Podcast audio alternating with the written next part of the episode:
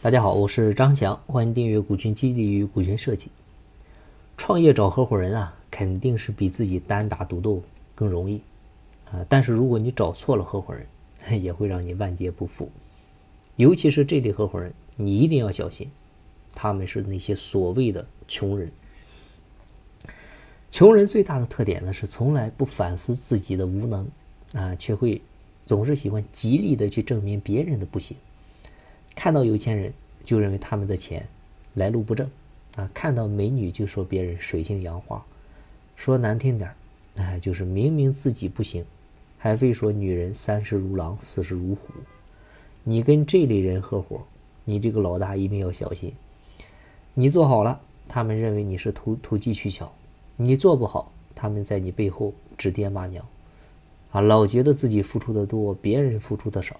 自己得到的少，别人得到的多，这样的人呢，就是那些浑身负能量，啊，就像鬼一样在你身边阴魂不散，不帮忙光添乱，啊，把公司呢搞得是乌烟瘴气。最可气的是你还干不掉他，因为你们压根儿就没有设计股东退出机制。啊，有钱没钱啊，这是果；有没有认知啊，有没有能力和智慧，这个才是因。我们一直说穷人不能发财，不能让穷人有钱。但是的话呢，这个穷人眼里呢，他很多时候是只有钱，一天到晚就是搞钱。殊不知这个钱它是有反噬力的。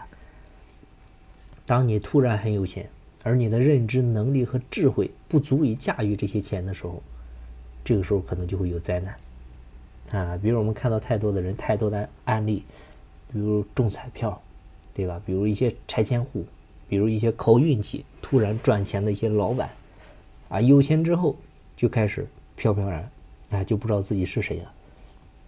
慢慢的开始无视法律，践踏规则，毫无人性，对吧？最终是靠实力把钱花完，把钱亏完。水能载舟，亦能覆舟，德不配位，必有灾殃。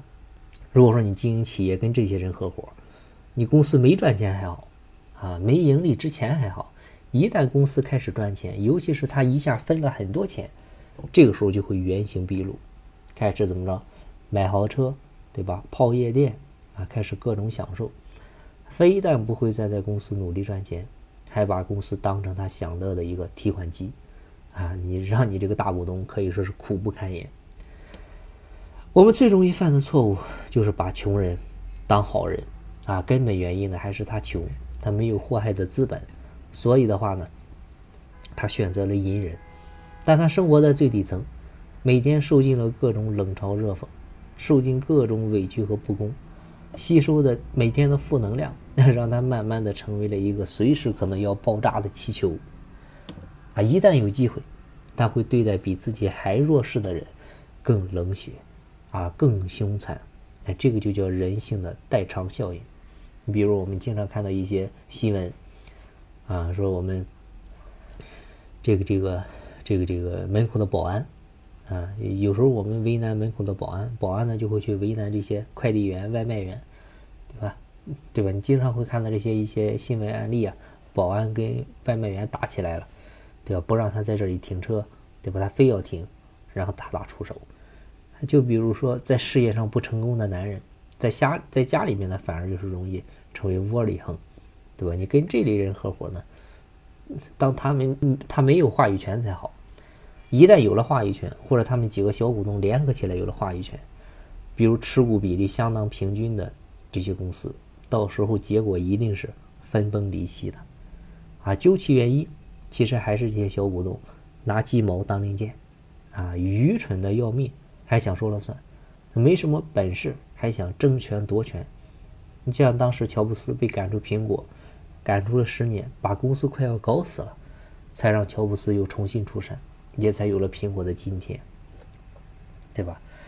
所以，我们经常听到一句话，就是我们现在最怕的就是这个世界上啊，这个世界上太监太多了，对上级他像狗，对下级他像狼，对同级他像鬼，这个就是我们所说的阴阳人。找一个合适的老婆难，找一个合适的合伙人更难。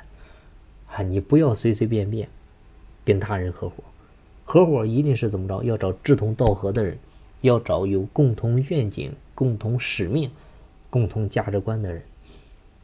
啊，如果说你找了一个合伙人，你也不确定是不是你要找的那个人，是不是合适的人，这个时候就更加要注意，在合伙之前先定好散伙规则，一定要明白好聚好散、好合好散的一个道理。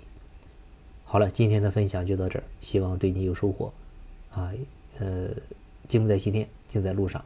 我是张翔，下期再见，拜拜。